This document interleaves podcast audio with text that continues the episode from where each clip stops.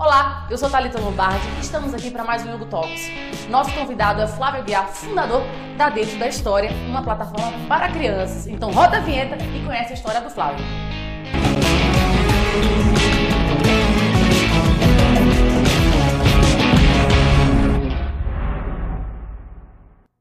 Me conta um pouquinho da sua história antes da Dentro da História. Ficou bom? Uh, dentro da história, na verdade, é minha terceira empresa. Né? Eu fundei uma agência de marketing digital, que foi a primeira empresa. Uh, a gente cresceu, fez um bom trabalho. Era para ser uma empresa de tecnologia que acabou derivando para marketing, publicidade, redes sociais. Todas essas coisas estavam surgindo aí de 2008 para cá. Depois eu fundei o Edbook, que foi uma plataforma de escrita colaborativa, né, onde qualquer pessoa pudesse escrever seus livros online, compartilhar com a comunidade. A gente lançou aqui no Brasil, lançou também no Vale do Silício. E aí depois, além da história, desde 2016 que a gente fundou ela. Que legal! Lá pro terceiro quarto de 2016. Por que colocar então o personagem dentro da história? Porque o personagem não, a criança, alguém, né? Eu também, que depois eu vou mostrar o link para vocês. Tá. Primeiro porque na perspectiva da criança isso muda tudo. Quando a gente fala de psicologia infantil, né, um pouquinho, a gente, a partir do sétimo, oitavo ano, a gente começa a ter o nosso raciocínio abstrato definido. O que isso significa? A gente faz a distinção do que é real e do que é fantasia. Hum. Até essa idade, a criança não tem essa, essa percepção real. É quando ela descobre que o Papai não existe, por exemplo? Mais ou menos por aí. Tá. Então, quando você fala, ah, o, o, urso vai te pegar, ela de fato acredita que um urso vai vir pegar ela. Uhum. Então, quando você coloca a criança num contexto em que ela está inserida na história, onde a história é sobre ela, né, ela é protagonista, é, isso muda tudo, porque de fato, quando ela está lendo, ela não se acha, não é uma coisa que parece ela ou é uma alusão a ela. De fato, na mente dela, é ela que está vivendo aquela história. Hum. Então, por isso que a gente conta histórias com a criança dentro da história e aí criou o avatar para que essa identificação, né? Tanto de fisionomia quanto do nome da criança. Uhum. Por que trabalhar com incentivo à leitura para a criança? Primeiro que eu acho que a leitura, é, toda criança deve passar pelo processo de aprendizado da leitura, né? Isso seria o, o mundo ideal. Então a gente sabe o quão importante é, né? As, são gerações melhores, são, são aquelas que leem, que têm acesso à, à leitura. Isso acaba te dando uma formação melhor, é não só de vocabulário, mas mais de mente, né? Expansão de mente, de visão. Então é, é, muito importante você estimular isso desde cedo é, no ser humano. Então, por isso que a Dentro da História hoje foca na, na questão das crianças. É, agora, por, a gente começou dentro da história porque a gente viu de fato um, um gap nessa indústria, né?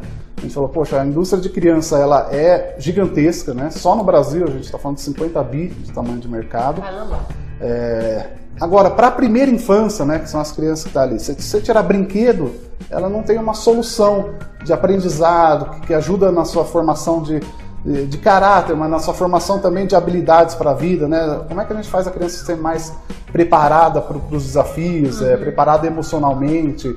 Hoje se fala bastante desses conteúdos socioemocionais, né?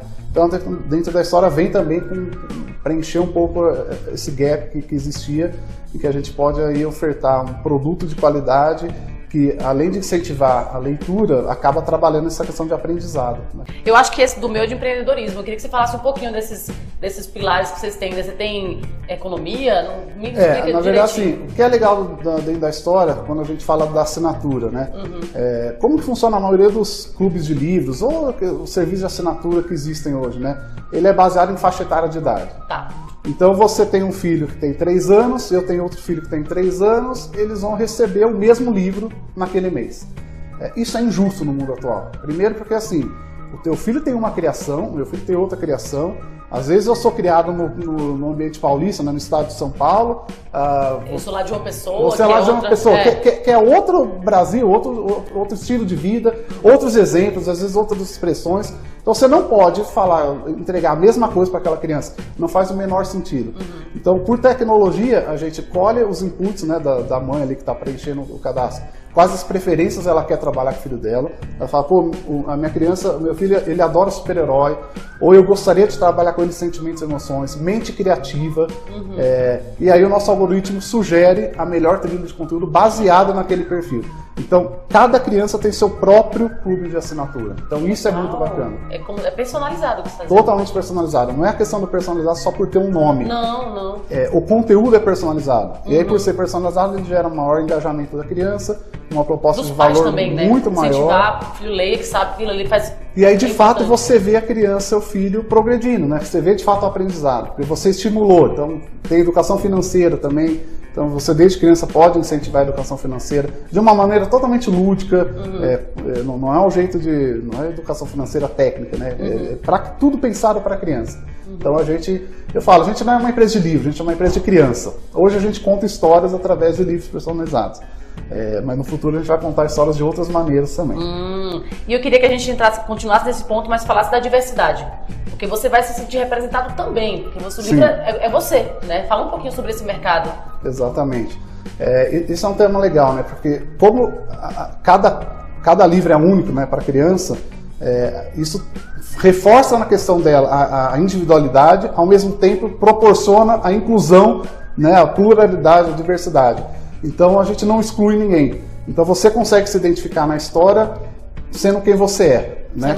Não só pelas características físicas, mas pelo fato de você estar representado ali num cenário em que você é destaque, né? Então você está no centro da capa, seu nome está em destaque na história, a história sobre você e tudo mais. É muito bom isso aí, parabéns, hein?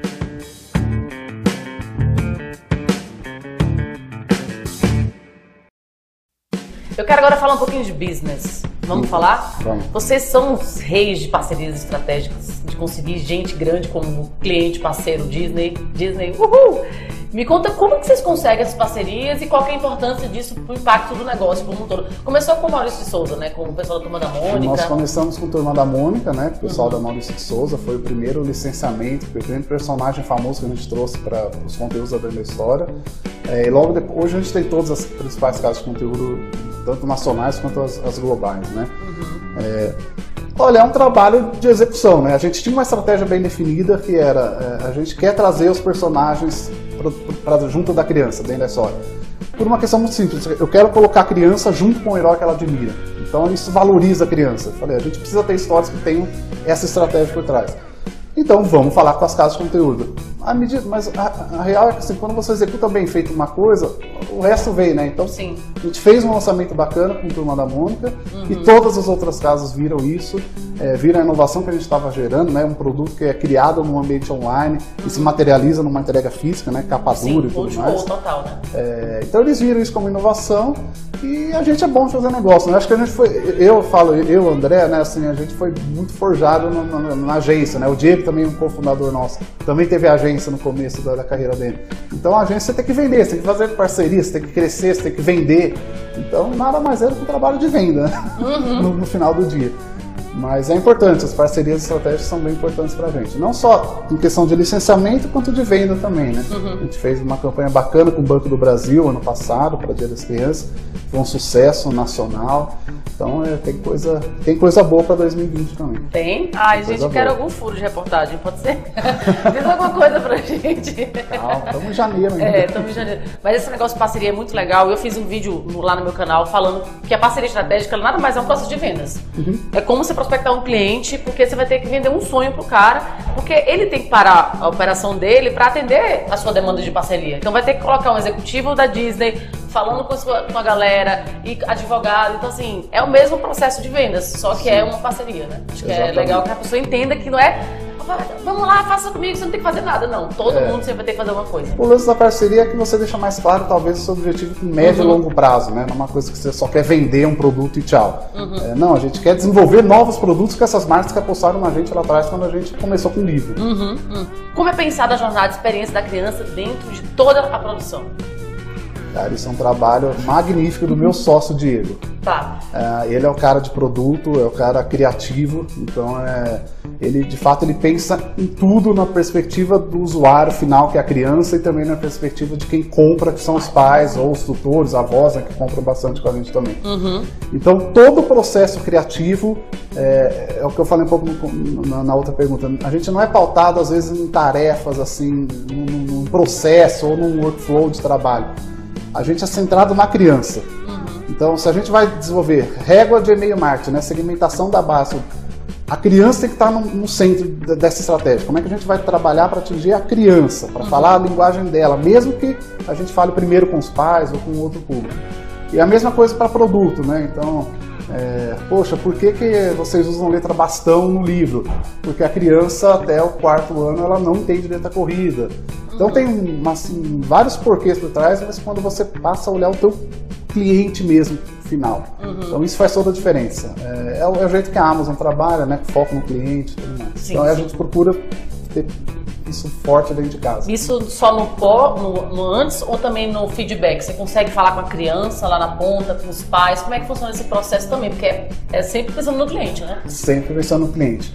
É, a gente faz sim algumas interações com crianças, então a gente faz é, entrevistas ou visita consumidores ou, ou é, esquema meetups também.